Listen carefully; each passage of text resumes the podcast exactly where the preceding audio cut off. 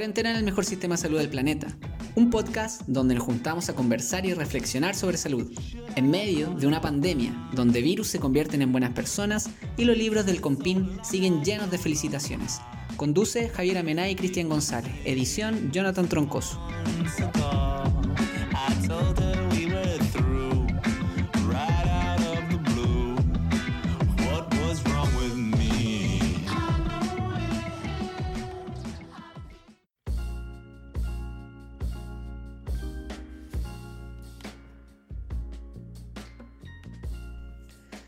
La última encuesta CADE mostró una novedad. El Colegio Médico se posicionó como la institución con mejor aprobación por la ciudadanía con un 81%. Este porcentaje es alto si lo comparamos con la aprobación del Congreso que apenas alcanza un 16%. Otros datos de la misma encuesta muestran que un 65% desaprueba la gestión del presidente Piñera y un 63% desaprueba también el trabajo de su gabinete.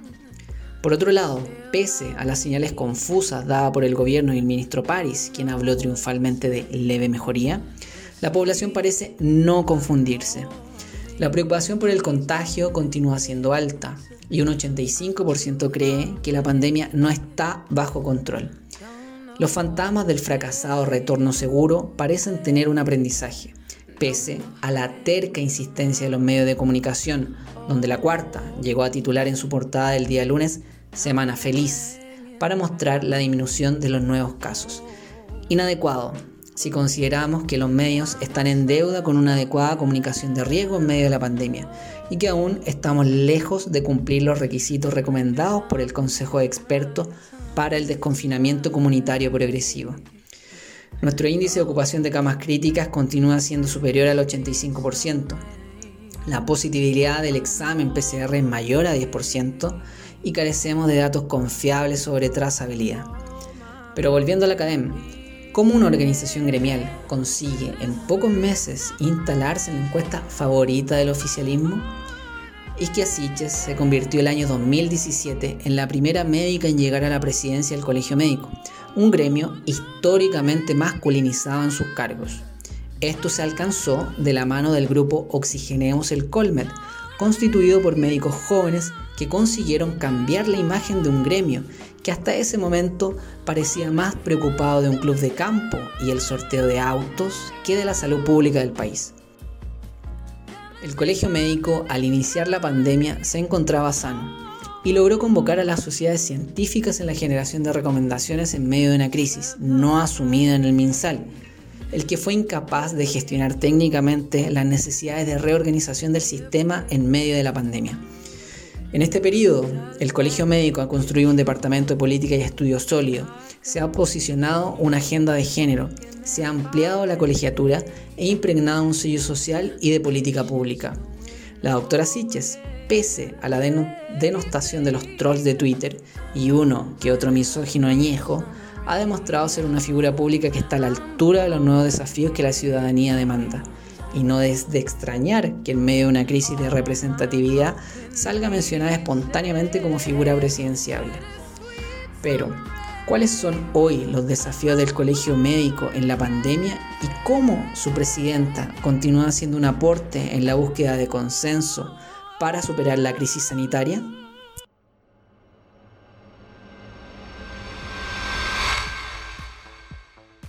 Hola, hola a todos y hola a todas. Estamos acá nuevamente en un nuevo capítulo de nuestro podcast, Cuarentena en el mejor sistema de salud del planeta. Un podcast que tiene la finalidad de ser un espacio de reflexión para la situación actual en términos de salud. El podcast lo realizamos Jonathan Toncoso, Javier Amenay y quien les habla Cristian González y me acompaña nuevamente en este capítulo Javier Amenay. ¿Cómo estás? Hola, otra vez aquí. Bien, ¿y tú? Otra vez, bien. Eh, sí, estoy bien, pero siento que ya igual como en la fase de la cuarentena que empecé a perder la noción de los días. Ya no, no cacho muy bien cómo, cómo poder seguir qué días cada uno. Ay, yo igual pasé por eso, o sea, hartas semanas, sí. Ya estoy como, ya lo superé y ahora estoy como intentando, que pronto va a ser mi cumpleaños, entonces como que ahora solamente pienso en cómo va a ser mi celebración de cumpleaños por Zoom. Ese es como mi, mi desafío. ¿Qué pensado incorporar en tu celebración de cumpleaños? No, no creo que me esfuerce mucho en realidad. Solo me tengo que conseguir una cuenta pro de esas premium. Ah, verdad, para que dure en extenso. Hoy hablando de celebraciones, viste, igual lo comentábamos antes, lo que pasó como en Londres con el desconfinamiento. Algo caché, pero tú, tú me contaste más, pues podría ir Sí, pues lo, el Londres permitió la apertura de bar y como que se llenó, así como, de hecho los titulares eran fotos de la fiesta descontrolada en las calles de Londres. Lo cual igual fue una cuestión que rápidamente se puso en el debate en Chile como muchas cosas, porque efectivamente hoy día se, comenzó a hablar de las políticas de desconfinamiento y en ese sentido, bueno, vienen como los nuevos desafíos y para eso hoy día tenemos una invitada que podría pasar a presentar. Tenemos una invitada, ella es eh, médica internista, está trabajando en el Hospital San Juan de Dios y es la actual presidenta del Colegio Médico, la doctora Isquia Siches. Hola Isquia, ¿cómo estás? Hola, ¿cómo están? Muchas gracias por la invitación. Bien, gracias a ti por venir. Gracias por venir. Nuestro pequeño espacio. A nuestro pequeño espacio de reflexión en salud. ¿Cómo has estado en general?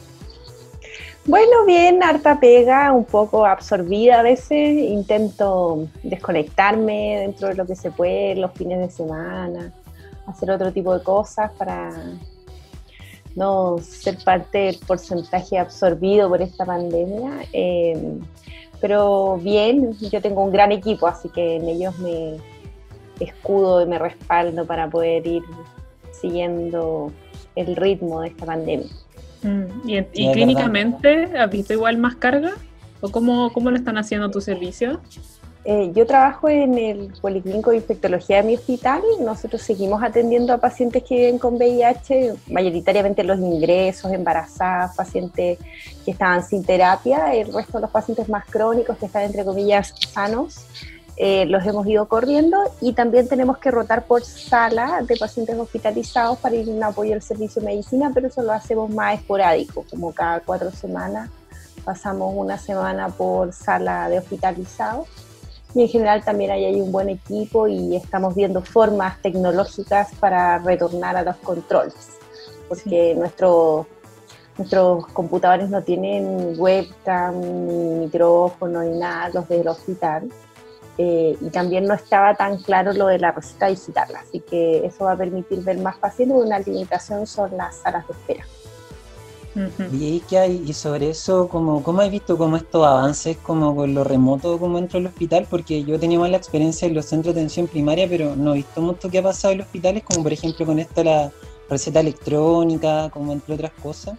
Nosotros ya teníamos una receta electrónica, pero que no está validada, eh, o sea, la imprimimos y después tenemos que firmarla, eh, pero sí tiene ese mecanismo de seguridad que a la farmacia llega una cosa eh, digital, entre comillas, pero todavía tenemos al de poder tener la firma remota, que ahora lo vamos a hacer con clave única y estamos en etapa de implementación, pero ah, igual debo reconocer que esta pandemia ha producido acelerar el, tranco de las tecnologías en todo ámbito y todo se han flexibilizado mucho más. Eh, yo creo que igual le ha sido valorable el proceso de adaptación. Queda mucho pendiente, pero lo más probable es que vamos a tener que avanzar rápidamente a teleatención para poder eh, intentar parar la próxima ola que es la no COVID. sí ya entrando como en terreno de la, de la entrevista propiamente tal, igual nos interesaba partir desde el inicio, el inicio del análisis que uno puede hacer sobre esta pandemia y conocer cómo ha sido tu visión o tu balance general, entendiendo que esto tiene muchas aristas, pero tu balance general de la estrategia sanitaria que ha tenido el gobierno, entendiendo que ahora ha sido dos periodos de gestión distintos por el cambio de ministerio, qué fortalezas y qué debilidades has visto dentro de este proceso tú como presidenta del colegio médico y tú como médica también que está, está trabajando en San Juan de Dios? Bueno, quizá en la primera fase las características más preponderantes fue que nos preparamos para una pandemia muy centrado en lo asistencial y hospitalario, reforzando fuertemente la capacidad diagnóstica, se amplió mucho la capacidad de test, incluyendo a los centros de laboratorio, tanto de las universidades, eh, redes privadas y otros, eh, con un gran esfuerzo humano y además las redes de intensivo. Pero lamentablemente algo que sí quedó postergado el corazón del abordaje de la pandemia, que es la estrategia de testeo, trazabilidad y aislamiento. Sistematizar esto, incorporar la atención primaria, eso quedó muy al debe hasta la fecha y ahora estamos intentando poder transitar a un plan de trazabilidad que creo que es la misma línea de lo que ha planteado, ha planteado el Consejo Asesor, lo que hemos planteado nosotros desde el Colegio Médico y otros centros de estudio y expertos. Necesitamos tener algún grado de control en la pandemia para que estos confinamientos y en el futuro los rebrotes no nos den una mala pasada y retrocedamos en todo lo avanzado. Además hemos pedido claramente, y quizá una de las falencias de la primera etapa fue como la falta de transparencia, en poder tener indicadores conocidos por todos y ojalá eh, muy didácticos para que la sociedad pueda participar en estas estrategias de confinamiento y desconfinamiento, que todos sepamos cómo contribuimos al manejo de la pandemia y nos hagamos cargo, porque todas estas cosas son bien contraculturales al funcionamiento humano. Ustedes lo mencionaban antes, si en Inglaterra hicieron una mini apertura y salieron todos los ingleses a tomar a los bares y a las calles, yo no quiero ni pensar lo que va a pasar en nuestro país, cómo vamos a enfrentar el 18 de septiembre. Tenemos que hacer un trabajo muy activo ahí, reconocer que, que son momentos sumamente complejos y por eso también hemos sido súper explícitos en, en las cautelas comunicacionales. Claro. Oye, es que hay un poco en esa línea, algo que igual comentamos en la editorial y, que yo creo que ha sido como importante en esta crisis, ha sido como los actores que, quizás no venían como el mundo político más tradicional y creo que de lo que nos convoca que ha sido el colegio médico, yo creo que indiscutible apareció la Escuesta Académica como la institución más valorada por la ciudadanía y creo que también eso se ha reflejado en que ha habido como una cercanía a la gente al colegio, se, se han en fondo tenido una voz válida respecto a eso pero esto no siempre ha sido igual, o sea, en el fondo el colegio no siempre ha tenido el rol que ha tenido ahora, y en ese sentido, ¿cómo, cómo se lo toman dentro del colegio? Y, tú personalmente que has liderado como este equipo, este nuevo posicionamiento que tiene el colegio, también pensando que, que en el futuro se logre mantener, como, como, cómo ves esos desafíos y qué cambios serían importantes como para mantener este cambio que ha sido positivo. Bueno, el equipo que a mí me toca liderar en general siempre vio en el colegio un espacio muy atractivo del punto de vista de las políticas públicas, rememorando a los orígenes del Colegio Médico de Chile, que ya cumplió más de 70 años. Era un momento donde los médicos se reunían a pensar, solamente médicos en ese momento, mayoritariamente dirigentes hombres, pero que se reunían transversalmente en el eje político a pensar los desafíos de salud del país. Y de ahí se gestó parte de la visualización lo que iba a ser el Sistema Nacional de Salud, pionero en Latinoamérica y bastante en sintonía lo que estaba pasando en el modelo inglés. Eh, ese tipo de colegio médico era el cual nosotros también veíamos con bastante añoranza y esperábamos poder participar en reconstruir un colegio que eh, lograra reunir a todos los médicos y médicas en ejes éticos, en torno a la evidencia, la responsabilidad como profesión, ojalá también avanzar en las modificaciones constitucionales para poder recuperar la tuición ética y seguir siendo un actor que eh, no se dedica meramente a la defensa gremial y se mira al ombligo de los médicos, sino más bien está mirando a los desafíos nacionales. Esperamos que después de esta gestión que marcada a fuego que hay un rol, sobre todo hoy en día, en donde las instituciones han perdido la credibilidad, las organizaciones de la sociedad civil tenemos el deber de participar más activamente en el debate social. Y en esa línea, ¿cómo, ¿cómo, ha sido la proyección que ustedes ven del, del, rol que puede cumplir? Porque claro, nosotros igual por un lado uno analiza el rol del colegio médico y también lo que ha sido la, la emergencia de tu figura, incluso ha aparecido en algunas encuestas, eh, a nosotros el Jonathan nos manda este podcast de la Cosa Nostra y estábamos escuchando el, capítulo donde estuviste tú y claramente también te interpelaban por eso, como vas a ser ahora la presidenta de Chile, imagino que eso te lo han mencionado mucho, pero igual devela a nuestro juicio eh, un diagnóstico que es de vacío también que hay de, de ciertos liderazgos y que el colegio médico de alguna u otra manera rellena en esta coyuntura ese vacío y también puede perfilar algunas proyecciones, no solamente desde el Colmet, sino de cómo debiesen participar estos actores de la sociedad civil dentro del marco político, entendiendo la política mucho más allá de los partidos. Entonces, no sé si esa discusión la han dado dentro del colegio o dentro del equipo con el que ustedes trabajan y cómo ven que esto puede seguir avanzando. Sí, bueno, hoy día nosotros tenemos un horizonte muy sanitario, creemos que hay mucho recorrido que hacer y además es parte de nuestra mayor expertise, más que dedicarnos a la política más dura o aspirar a una candidatura presidencial, sí muchos horizontes en torno a lo sanitario, cómo construir un sector salud, un ministerio de salud moderno, ágil, pero muy centrado en las personas y, poder participar activamente de eso. Y también poder lograr traspasar los ejes tradicionales de la política. Nosotros trabajamos también con personas que vienen de la centro derecha, de la derecha, pero que hoy día son capaces de poner la pelota en el piso y darse cuenta de que hay tantas tantas dificultades que vive la ciudadanía y que particularmente como médicos y médicas lo vemos día a día dentro de nuestra atención en los centros de salud, tanto públicas como privadas.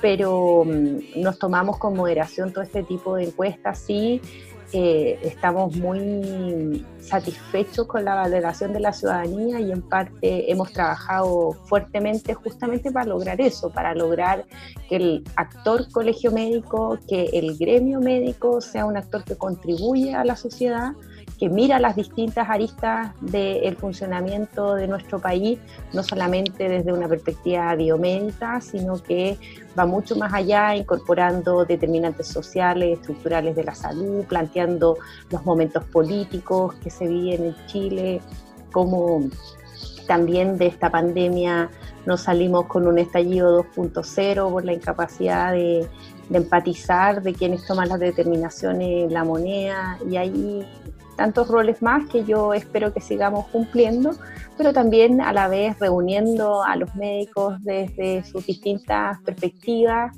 a, entender que hoy día eh, tenemos que estar activamente participando y, también yo me dedicaba a descartar cualquier eh, interés particular o personal, porque creo que, ha sido una suerte de desdibujar el trabajo que hemos hecho y hemos trabajado mucho. No me gustaría que, que eso quedara enfrascado en que no es más que un que parte de un de una campaña o de un beneficio personal, para nada.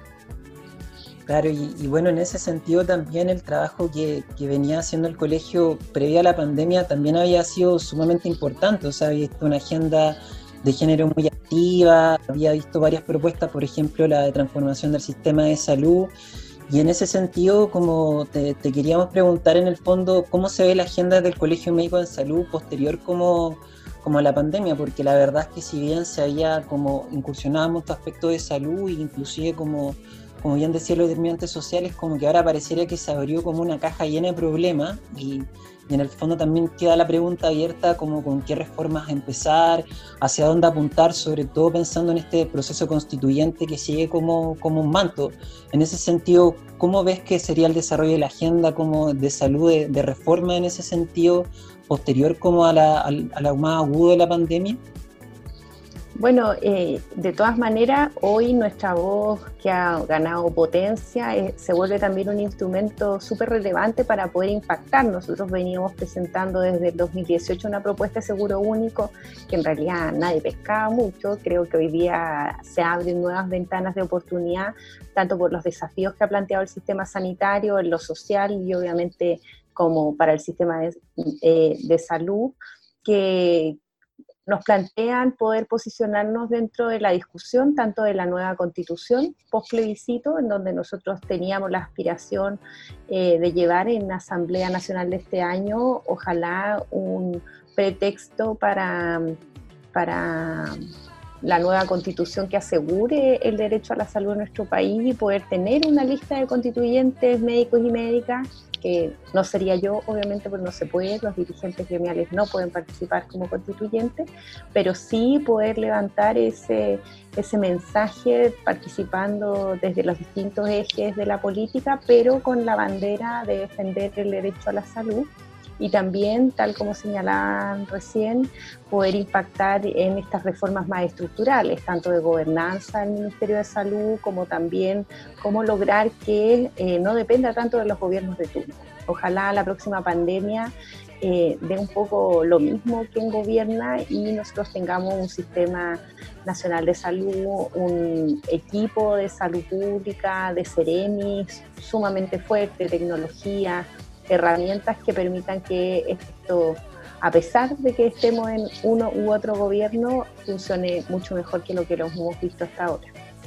Sí, bueno, y por lo mismo también te, agradecemos esta conversación porque igual es una visión que, en general no se menciona mucho, como esta, esta lógica de pensar el Estado en un largo plazo y por lo tanto un proyecto que, que pueda impactar también en esa estructura y como tú bien dices, no depender solamente de las gestiones, que en este caso han, han generado de alguna manera cierto estancamiento en lo que es la, el, el, sistema de salud y los avances que uno de repente puede, puede pensar que se pueden impulsar en esa línea. Eh, nosotros igual ahora, bueno, hemos estado discutiendo hartos temas de salud, de hecho este es un espacio donde hemos querido tratar como de socializar un poco el, debate sanitario y por lo mismo te quería preguntar si tú creías que había algún tema en específico en términos de, de esta misma discusión sobre las reformas que se van a abrir que crees que es clave, como dentro de, dentro de los desafíos que ahora se están abriendo y dentro de las posibilidades que quedan para poder transformar el sistema sanitario, si hay algún punto específico que tú consideras que, que es lo fundamental, una de las cosas más fundamentales y que nosotros deberíamos empezar a trabajar en función de eso. Bueno, quizá uno de los puntos más políticos tiene que ver con cómo comprendemos el sistema sanitario, a pesar de que a un 80% de la población es beneficiario de FONASA y uno dirá eh, solamente un porcentaje marginal es beneficiario de ISAPRES, yo creo que es parte de una construcción como colectiva, cómo entendemos un sistema sanitario para pobres y otro para ricos, con diferencias sociales tan importantes, a consolidar, avanzar a consolidar un sistema sanitario más homogéneo en el país, en donde nadie quede eh, en espera, en donde nadie quede al margen del sistema sanitario y poder avanzar a cosas más universales. Yo creo que hoy día está y es consenso de distintos expertos poder avanzar una atención primaria universal que creo que esta misma pandemia lo podría implementar eventualmente si es que el Ministerio lo define, como también consolidar eh, este Estado protector más transversal, avanzando más al apoyo de impuestos generales y otras líneas. Yo creo que hay, hay bastante consenso en eso, a pesar de que no son las soluciones inmediatas, creo que habla del trasfondo más político de hacernos cargo de un todo y yo creo que ese es un debate que va a estar en el calor de la Constitución de todas maneras y no como cosificarlo solo en las soluciones sanitarias, poder salir un poco de, ese discurso y entrar en, en, este tema de qué sociedad queremos construir. Y eso creo que marca una bandera súper relevante y es una que nosotros ya hemos logrado conciliar dentro del colegio médico con perspectivas muy diversas. Los médicos y médicas, ustedes comprenderán, nosotros tenemos casi 30.000 colegiados y tenemos 30.000 opiniones diferentes. Eh, y eso eh, habla de nuestra riqueza, diversidad, pero que en estos temas creo que estamos bien de acuerdo. Oye, es que ya como para ir cerrando, te queríamos hacer una última pregunta de cuáles son como tu análisis respecto a la realización del plebiscito. Es algo que en el capítulo pasado lo, lo habíamos conversado con el profesor Fernando Atria, como en su opinión, él por ejemplo planteaba que era sumamente importante realizar el plebiscito en, en octubre y tomar todas las medidas. Se han barajado muchas opciones que han estado basadas en experiencia en otros países, pero lo han analizado dentro del colegio, como qué opinión tienes, como respecto a las condiciones o en qué fecha realizarlo. Lo hemos analizado, no tenemos una posición tan taxativa hasta la fecha, voy a dar mi opinión más bien personal. Yo creo que falta todavía para saber cómo vamos a estar epidemiológicamente en eh, octubre, pero si hacemos las cosas bien, si es que vamos desescalando de forma gradual eh, y efectivamente montamos una estrategia de testeo, trazabilidad y aislamiento, deberíamos lograr tener las condiciones sanitarias óptimas para poder participar. Hoy día hay distintos procesos democráticos que se están haciendo en otros países del mundo que van más o menos desfasados de nuestra pandemia, por ejemplo Francia, pero eh, podemos ir mirando también cómo se desarrollan. Creo que tenemos que ser muy cautelosos en eso. Esperaría como país para tomar una determinación, eh, por lo menos hasta que inicie o mediados de agosto, para poder visualizar realmente cómo se ha ido comportando la pandemia. Eso desde el punto de vista sanitario Pero sí, desde el punto de vista político, debo admitirles que yo estoy bien preocupada del clima de estabilidad social, porque ustedes sabrán que esta pandemia va a golpear económicamente a nuestro país de forma muy dura, ya que más golpea es a las personas más vulnerables. Y obviamente que un clima de inestabilidad social no contribuye ni a la economía, ni obviamente a justamente esas personas que eh, se han encontrado más golpeadas en esta pandemia y creo que el clima no ha mejorado, de hecho creo que ha ido eh, empeorando. Y en ese sentido, quizá poder vivir este proceso democrático permite pasar a una nueva etapa que tiene que ver con construir esa constitución, con elegir constituyente y quizá se puede recanalizar este descontento en esa fase. Así que creo que como ciudadana, ojalá hiciéramos todos eh, el mayor esfuerzo por lograr eh, realizar ese plebiscito, pero eso requiere colaboración de la ciudadanía y obviamente las medidas por parte de la autoridad. Pero todos aquellos que esperan votar, ojalá se vuelvan unos activistas de esta pandemia y nos ayuden tanto para el 18, que va a ser una fecha muy, muy compleja y epidemiológicamente eh, tiene una correlación bastante significativa para el impacto de los casos que podríamos tener en octubre, eh, a colaborar y, buscar estrategias. Estamos pensando burbujas sociales, campañas, cosas que nos permitan lidiar eh, de buena manera sabiendo que estas fechas van a ocurrir y la gente lo más probable es que un, porcentaje de ellas tengan un comportamiento de mayor riesgo. Bueno, de hecho el 18 uno de los grandes riesgos es lo que pasó en Londres, que se repique en esas fechas. Es algo que, perfectamente podría pasar si es que efectivamente no, no, hay una adhesión tan, tan grande a las medidas sanitarias y algo que igual se, dicho, se ha dicho durante mucho tiempo durante esta pandemia y que tú también mencionas es esta necesidad de tomar medidas responsablemente ahora para poder llegar en buenas condiciones también al felicito. Nosotros lo, lo, conversábamos con el profesor Atria, que claro, es una necesidad política, pero también hay otros pasos que seguir antes de llegar a ese punto. Sí, pero además hay que reconocer que a todos nos ha afectado esta pandemia. Ustedes conversaban antes de, que, de los días y, también hay que tener un poco de empatía. O sea, no es solamente desobediencia civil o gente que sea irresponsable. Ha sido complejo estar en este modo de vida y... Yo todavía no asumo que no es marzo. Yo creo que todavía estoy recién asumiendo que no estamos en marzo. Un largo marzo. Un largo marzo. Pero con frío.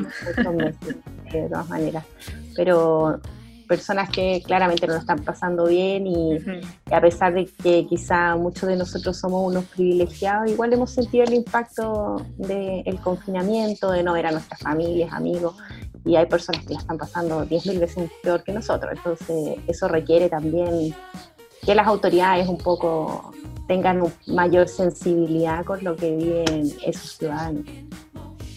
Y también la comunicación de riesgo no ha ayudado mucho, como que también hay harta desconfianza y, diría que se ha, se ha acrecentado también, quizá en comparación a, cómo estaba antes la situación, y eso dificulta obviamente que se cumpla también. pero fue uno de los elementos que nosotros planteamos en la primera reunión con el presidente.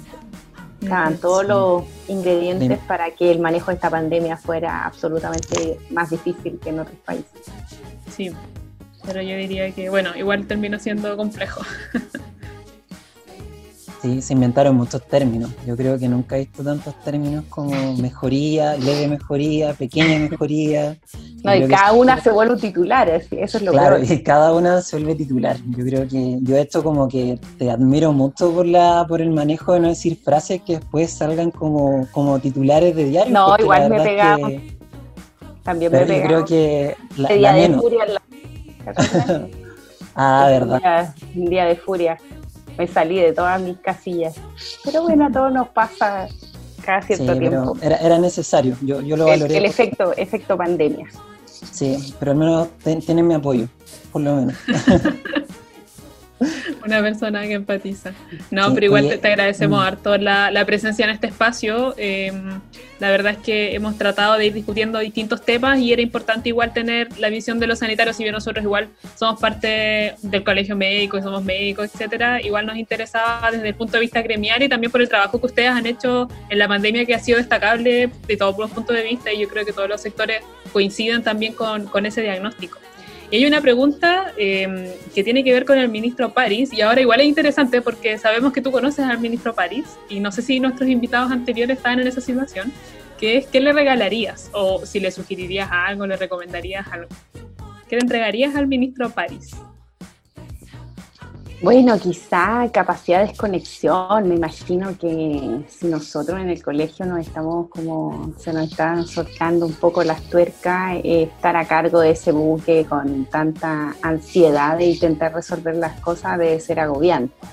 Así que ojalá quizá toda la salud mental y el autocuidado para lograr eh, y además yo creo que el doctor Paris sí es una persona como muy empática, en donde sí se mm. involucra con los problemas y, me imagino que, que, es alguien que si al país le va mal, claramente la va a pasar muy mal. En, ese sentido, creo que él ha, estado tranquilo, intentando recibir las distintas opiniones que a veces son bien mordaces. Así que le regalaría toda la, todo el espíritu zen abrir un chakra, no sé qué, puede ser, pero algo en esa línea de, poder afrontar esta, esta pandemia después de todo lo, errado, eh, con, serenidad, con paciencia, con mucha quizá sabiduría de, las distintas etapas y poder lidiar también en este mar tan turbulento que quizá no, no, no es su fuerte más la política más de alto rango, eh, y hemos visto estocadas de distintos sectores, hasta de los gobiernos. De los, y ahora dura la... Sí, no, y ahora veía hasta ah, Blumen, Trendy Topic, Chao Blumen, de toda la ultraderecha y cosas que uno no entiende, o sea, con... pero bueno. Sí, es un terreno hostil.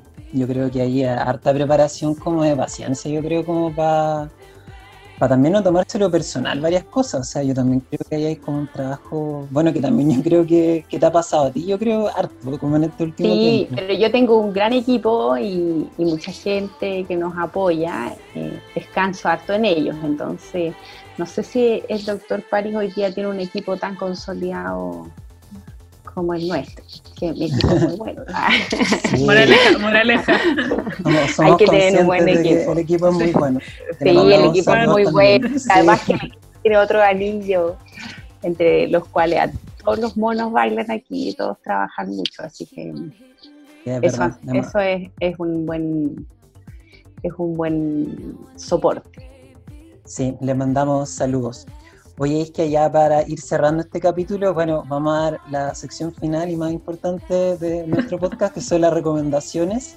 Eh, Javiera, puedes partir tú con tu recomendación.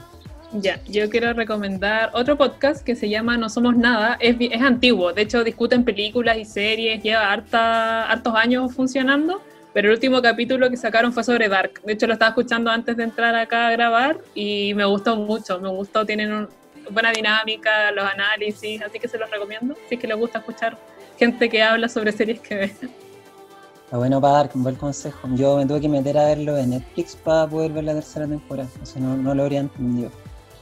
Pero bueno, ¿y es que cuál es tu recomendación? Ay, qué difícil. Bueno, yo igual he estado viendo series, no sé si me enganché tanto con Dark, pero de hecho no terminé la segunda temporada, imagínate. No, no puedo. pero sí leo cosas como bien livianas y todo, pero me acuerdo de una serie eh, que vi hace poco que me gustó mucho, que era poco ortodoxa.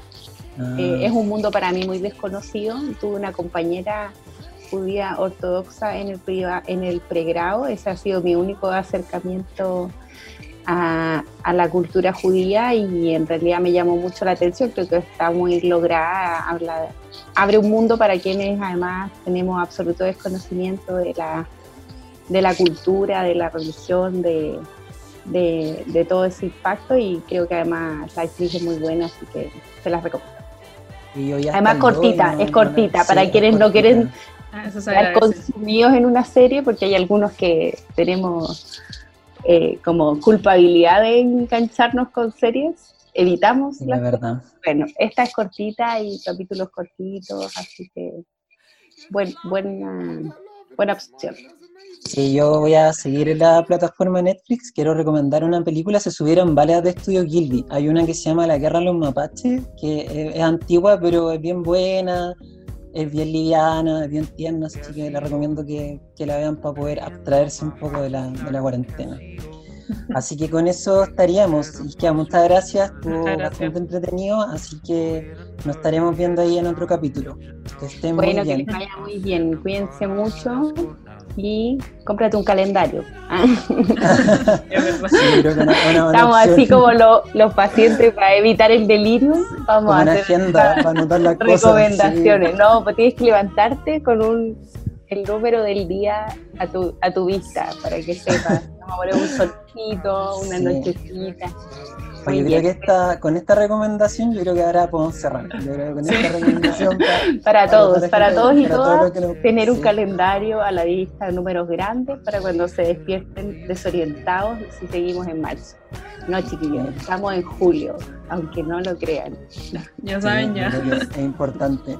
Ya, con eso nos, vemos. Nos, estamos viendo. Chao. Chao, chao.